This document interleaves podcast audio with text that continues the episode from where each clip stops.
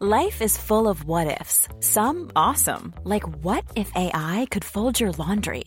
And some, well, less awesome, like what if you have unexpected medical costs? United Healthcare can help get you covered with Health Protector Guard fixed indemnity insurance plans. They supplement your primary plan to help you manage out of pocket costs. No deductibles, no enrollment periods, and especially no more what ifs. Visit uh1.com to find the Health Protector Guard plan for you. Millions of people have lost weight with personalized plans from Noom, like Evan, who can't stand salads and still lost 50 pounds. Salads, generally, for most people, are the easy button, right? For me, that wasn't an option. I never really was a salad guy. That's just not who I am. But Noom worked for me. Get your personalized plan today at Noom.com. Real Noom user compensated to provide their story. In four weeks, the typical Noom user can expect to lose one to two pounds per week. Individual results may vary. Many of us have those stubborn pounds that seem impossible to lose, no matter how good we eat or how hard we work out. My solution is PlushCare. PlushCare is a leading telehealth provider with doctors who are there for you day and night to partner with you in your weight loss journey. They can prescribe FDA-approved weight loss medications like Wagovi and Zepbound for those who qualify.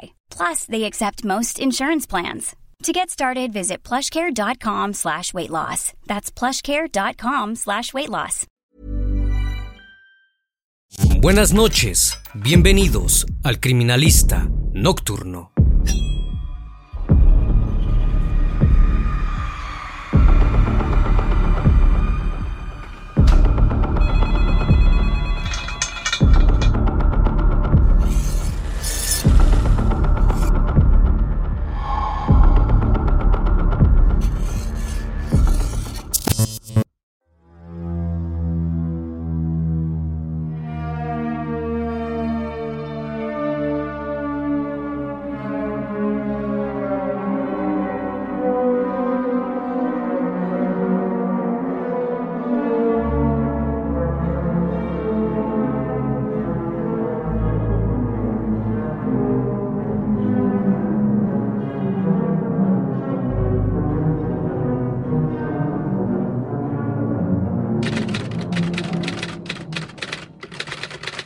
La isla de Jersey está ubicada entre Francia e Inglaterra, en las Islas del Canal.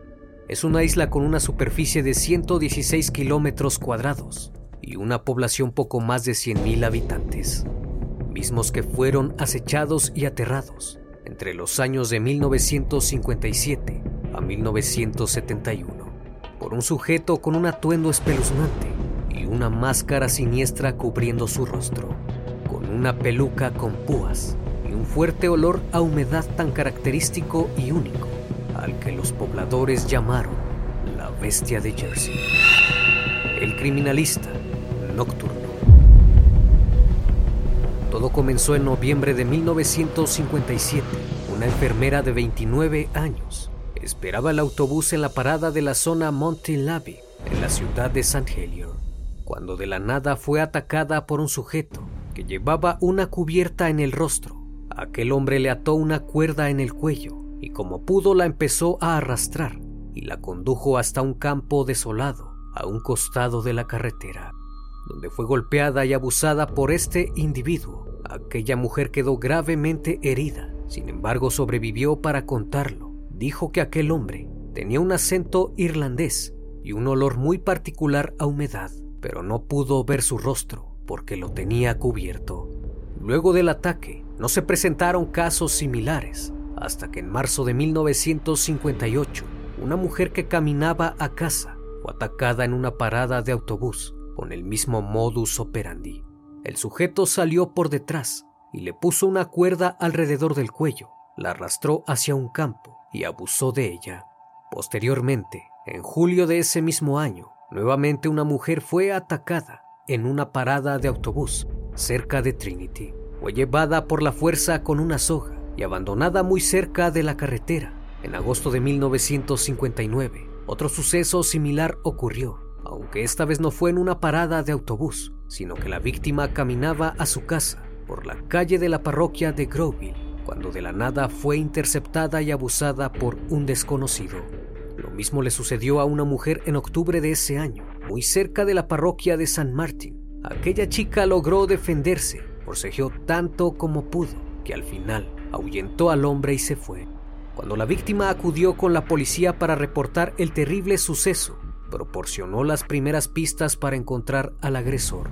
La descripción del atacante era de entre 30 y 40 años, de una altura aproximada de 1.67 metros, de acento irlandés, que llevaba una cuerda alrededor de la cintura, misma que utilizó para someterla ser llevada a un lugar solitario. Los oficiales relacionaron inmediatamente este suceso con los ataques anteriores y se dieron cuenta que el móvil era similar, así que intuyeron que se trataba de un solo perpetrador. Además, todas las víctimas describieron el fuerte olor a mo del atacante y la brutalidad con que fueron abusadas. Pronto se le conoció a este sujeto como la bestia de Jersey. A principios de 1960 se reportó un nuevo ataque con el mismo modus operandi, solo que esta vez el agresor atacó en el interior de un domicilio, y no solo eso, sino que también cambió de víctima, atacando a un pequeño de una manera terrible, volviéndose más sádico. La madrugada del 14 de febrero de 1960, un niño dormía en su casa en la región de Grandvaux, cuando inesperadamente fue despertado por un hombre que llevaba una cuerda, colocándola alrededor de su cuello y jalándolo bruscamente. Lo sacó del domicilio y lo llevó a un lugar apartado donde abusó de él. Aquel sujeto había irrumpido en la propiedad y había trepado por la ventana del dormitorio sin que nadie se diera cuenta. Posteriormente, el 6 de marzo de 1960, un hombre en un automóvil Rover que se dirigía a recoger a su esposa le ofreció a una chica que caminaba hacia la parada de autobús en San Berlin llevarla hasta ahí. Aquel sujeto se presentó como médico. Ella aceptó y se marcharon. Durante el viaje, notó que el hombre llevaba un abrigo y una gorra, además de unos extraños guantes, pero no pudo distinguir su rostro debido a la oscuridad. De pronto el desconocido se desvió del camino y condujo hasta un campo, donde la atacó de inmediato y le vendó los ojos. La amenazó con asesinarla si no hacía lo que le pedía. Ató sus manos detrás de su cabeza y la sacó a rastras sobre el camino para abusar de ella. Una vez cometido el hecho, la volvió a meter al vehículo y se la llevó. Sin embargo, logró escapar en un descuido y comenzó a gritar pidiendo ayuda. Dos hombres de otro automóvil se detuvieron y una pareja que vivía cerca acudieron en su ayuda, pero su atacante había logrado escapar. Días después, ese mismo mes, una madre y su hija se encontraban en una cabaña bastante aislada en la parroquia de San Martín cuando sufrieron una experiencia terrorífica que cambió radicalmente sus vidas. La madre se despertó alrededor de las 12.30 de la madrugada cuando el teléfono sonó en la planta baja, bajó para contestar, pero al levantar el teléfono no logró escuchar nada, únicamente un clic y luego el tono de marcación. Nuevamente volvió a la cama y se quedó dormida, pero una hora más tarde la despertó un sonido extraño proveniente del piso de abajo. Al escucharlo decidió averiguar de qué se trataba y bajó las escaleras. Pero cuando llegó al final de la misma, las luces se apagaron abruptamente y escuchó a alguien caminar por la sala de estar que se movía en medio de la oscuridad. Asustada por aquello que acababa de presenciar, se dirigió al teléfono para llamar a la policía, pero se dio cuenta que no daba línea. Alguien había roto los cables telefónicos. Posteriormente aquella figura que yacía en la oscuridad la tomó por la espalda y le exigió dinero, además de amenazarla con asesinarla. Debido a los gritos, su hija bajó de inmediato. Fue entonces que el sujeto la soltó y la mujer aprovechó la oportunidad para escapar y salir huyendo, no sin antes decirle a su hija se encerrara en su dormitorio y no saliera. Rápidamente corrió hasta la granja más cercana y alertó a los vecinos, quienes llamaron a la policía. Al regresar a la casa el agresor ya no se encontraba, sin embargo, había abusado terriblemente de su hija. Pasaron los días y en el mes de abril un nuevo suceso fue reportado. Una niña de la población de Groville se despertó por la madrugada luego de escuchar un ruido. Cuando abrió los ojos, observó a un hombre con una máscara terrorífica que la miraba fijamente.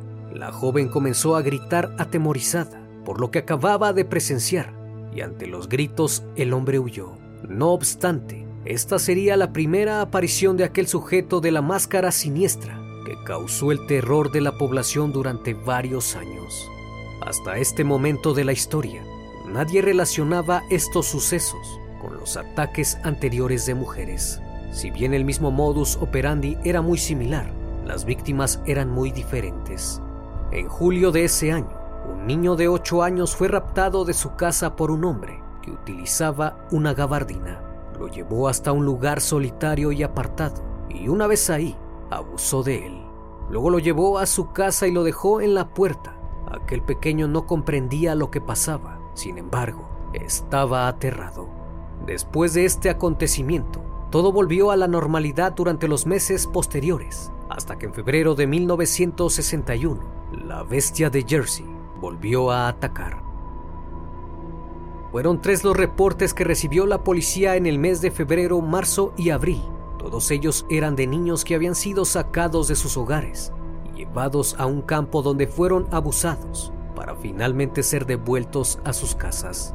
A estas alturas, la bestia de Jersey había estado activa durante más de tres años y las investigaciones de la policía no estaban ni cerca de atraparlo. Habían interrogado a más de 30.000 personas y habían hablado con la mayoría de los hombres con antecedentes penales, de los cuales obtuvieron sus huellas dactilares.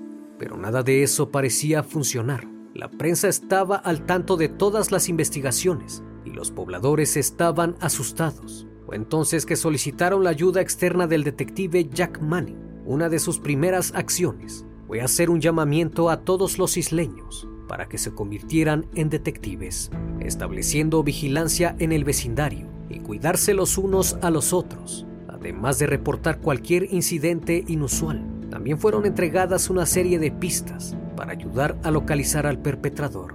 La policía había llegado a la conclusión de que todos estos ataques fueron cometidos por la misma persona y este conjunto de herramientas lo reunió en todo un perfil detallado del sospechoso.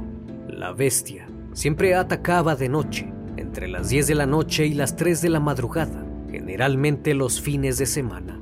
Parecía tener un buen conocimiento de la isla, especialmente de las zonas orientales. Era un hombre de entre 40 y 45 años, de 1.67 metros, complexión mediana, de acento irlandés y voz aguda, con bigote. Su rostro estaba cubierto ya sea con una máscara o un pañuelo que le cubría la parte inferior del rostro. Llevaba una chaqueta o impermeable que le llegaba hasta los muslos. Además usaba gorra de visera y guantes y desprendía un fuerte olor a humedad.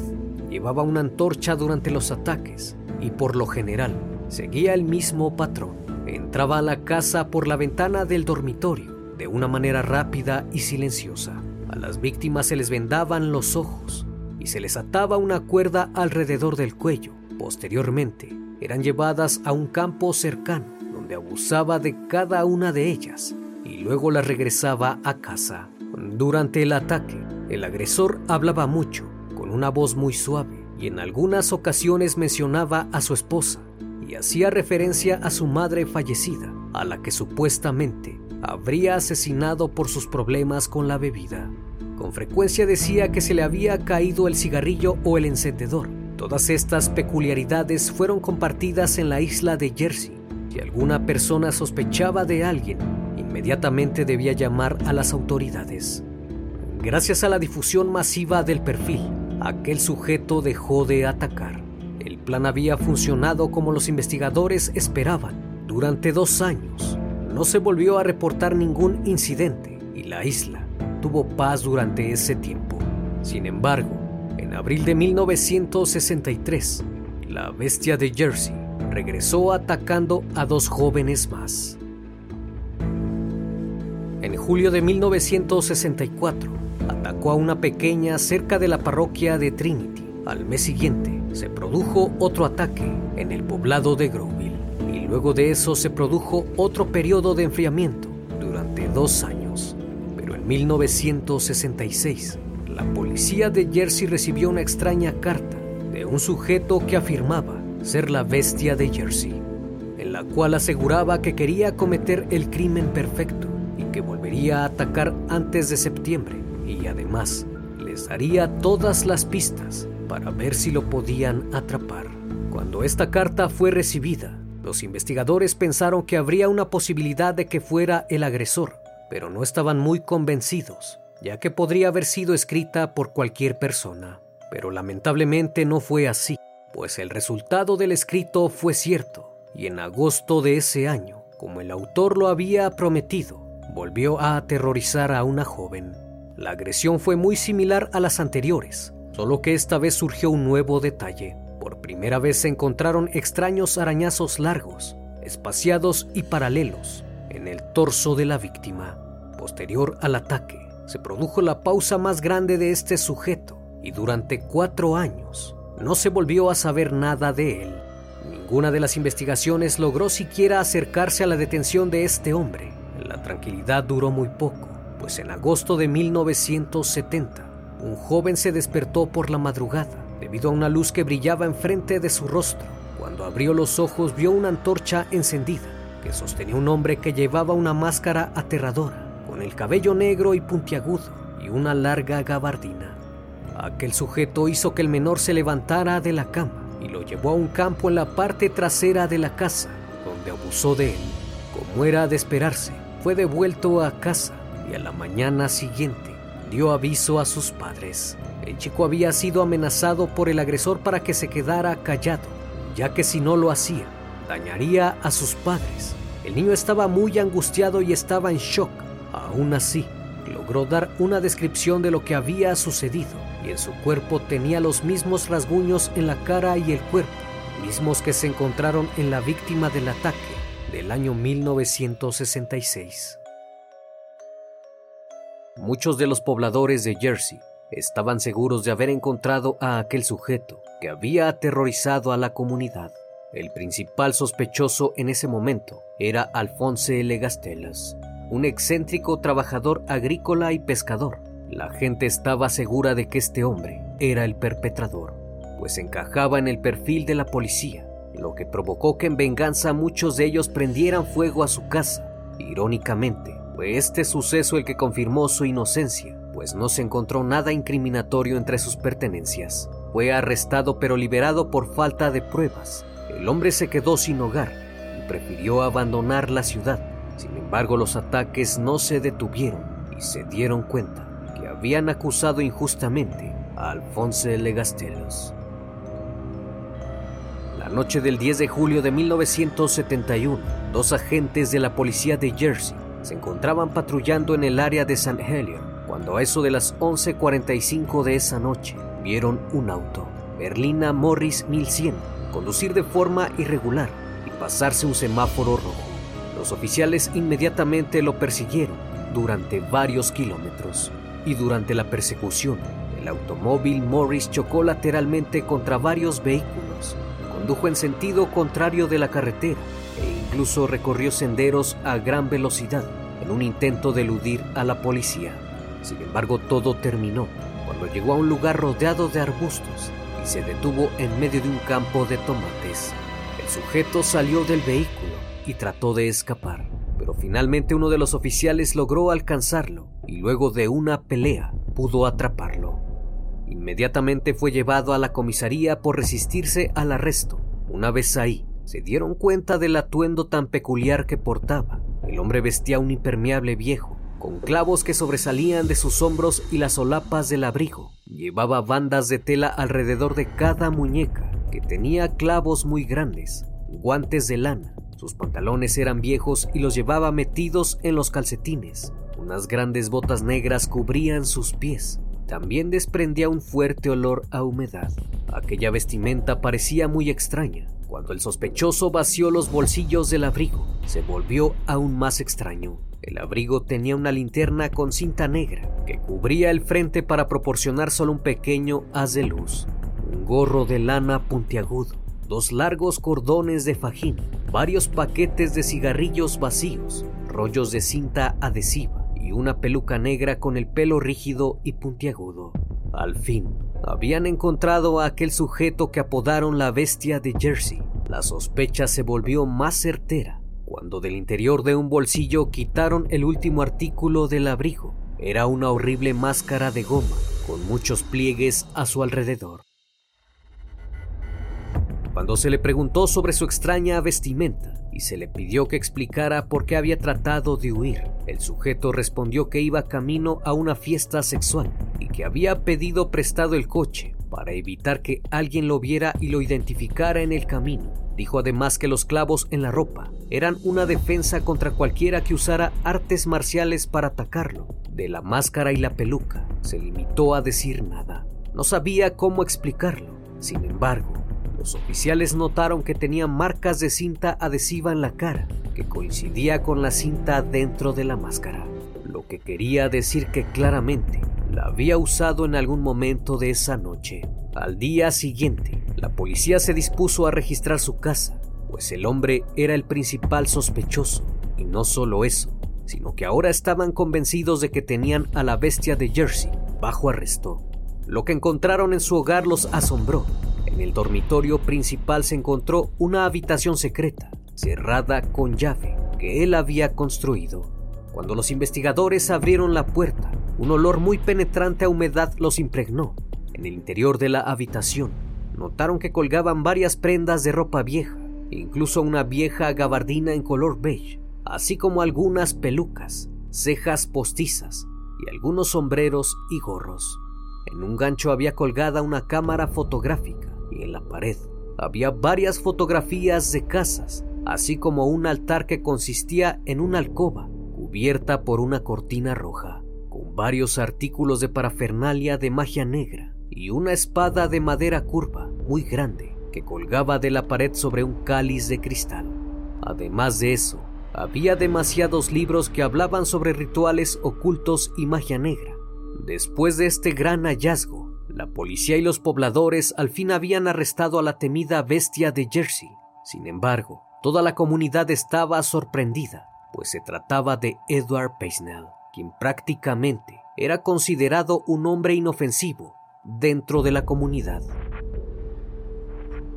Edward John Louis Paisnell era nativo de la isla de Jersey, que provenía de una familia de buenos recursos. Al momento de su arresto tenía 46 años. Era un contratista de obras muy conocido en toda la isla. Estaba casado con Joan Paisnell.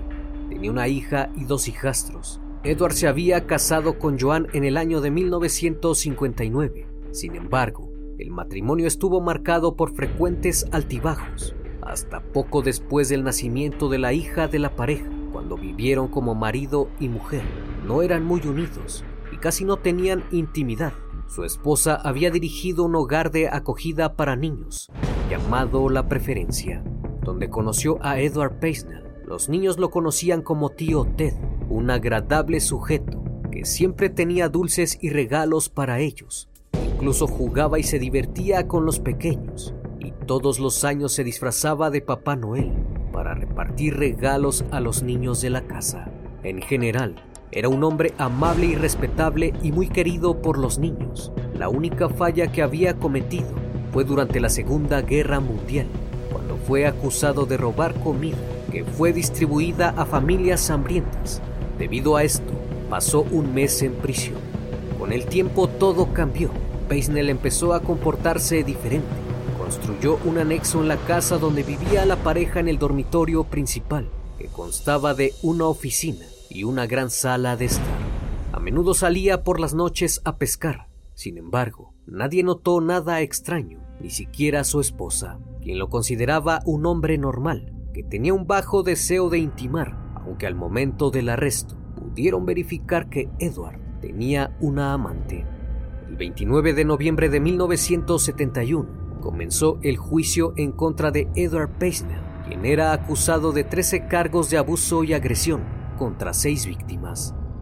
A pesar de que alrededor de 100 personas lo denunciaron como su agresor, únicamente se le pudieron comprobar estas seis. La bestia de Jersey nunca asesinó a nadie a pesar de que fue considerado sospechoso de algunos asesinatos. Su motivación era aparentemente Satanás o algunas otras deidades que veneraba. Reveló una gran obsesión con la magia negra y con uno de los hombres más malvados de la historia, Gilles de Rice, un sujeto que como Peisner abusó y asesinó a muchos jóvenes. Las agresiones de la bestia de Jersey fueron de alguna manera un intento de imitar las acciones del propio Gilles Beisnell nunca logró explicar qué lo motivó a cometer los ataques, ni tampoco por qué cambió de una víctima a otra. Únicamente se limitó a dar respuestas evasivas y sin contexto, y la mayor parte del juicio solo habló de maldiciones y rituales esotéricos. Además de su participación en la magia oscura, cada que lo acusaban de algún ataque, simplemente respondía que la policía tenía que probar dicha acusación. Dentro del juicio, se reveló cuán astuto había sido Edward Peisner y cuán planeados fueron sus ataques. Las fotografías de las casas demostraron que había seleccionado a cada una de sus víctimas, a veces con años de anticipación. Esto explicó cómo sabía exactamente a qué habitación ir y cómo no molestar a los demás integrantes de la familia. Sabía perfectamente cómo acceder y salir de la propiedad con el menor ruido posible. En cuanto al acento irlandés que utilizaba mientras cometía los ataques y los cigarrillos que supuestamente perdía al momento de agredir a sus víctimas, eran simplemente pistas falsas para desviar a la policía de su rastro, pues Edward era nativo de Jersey y no fumaba. La máscara que utilizaba fue diseñada no solo para disfrazarlo, sino también para infligir terror a sus víctimas y poder dominarlas con mayor facilidad. Los clavos que utilizaba en la gabardina y en sus muñecas los había colocado en posiciones estratégicas, a modo de que si alguna de las víctimas lo quisiera tocar, se lastimara al hacerlo, y así no pudieran defenderse, además de que estaba diseñado para ayudarlo a escapar, si era posible que lo interrumpieran. La carta entregada a la policía, en la cual se mostraba orgulloso de sus actos, la había escrito este sujeto. Ello fue confirmado por su esposa, quien reconoció de inmediato su letra. Se determinó que Peisner definitivamente era un hombre malo y que de ninguna manera era un enfermo mental. Hacía lo que hacía porque simplemente lo disfrutaba. Solo tomó 38 minutos para que se llegara a un veredicto de culpabilidad contra Peisner por todos los cargos. Y lo llevaron a la espera de la sentencia. Se presentó en el mismo tribunal dos semanas después, donde permaneció en silencio e impasible y finalmente fue sentenciado a 30 años de prisión, mismos que debía cumplir en la prisión de Winchester. Luego de algunos meses, apeló su condena, sin embargo su apelación no tuvo éxito y fue devuelto a prisión para cumplir su condena. No obstante, solo cumplió 20 años de prisión luego de ser considerado un prisionero modelo y fue liberado en el año de 1991. Tras su salida regresó a Jersey, aunque brevemente, pues los pobladores de la isla lo echaron y no tuvo más opción que mudarse a la isla de White, donde murió de un ataque cardíaco en el año de 1994, solo tres años después de ser liberado.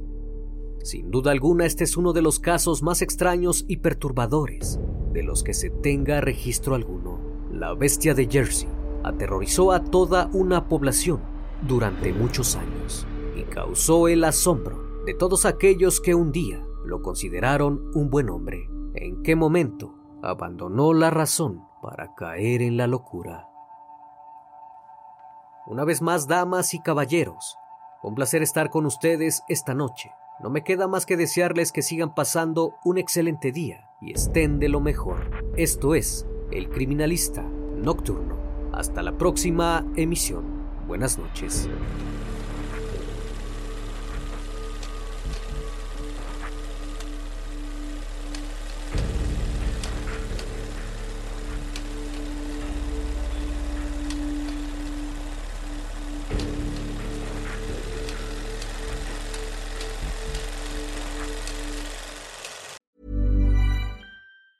Hey, it's Danny Pellegrino from Everything Iconic. Ready to upgrade your style game without blowing your budget? Check out Quince. They've got all the good stuff shirts and polos, activewear, and fine leather goods, all at 50 to 80% less than other high end brands. And the best part? They're all about safe, ethical, and responsible manufacturing. Get that luxury vibe without the luxury price tag. Hit up quince.com slash upgrade for free shipping and 365 day returns on your next order. That's quince.com slash upgrade. Even when we're on a budget, we still deserve nice things.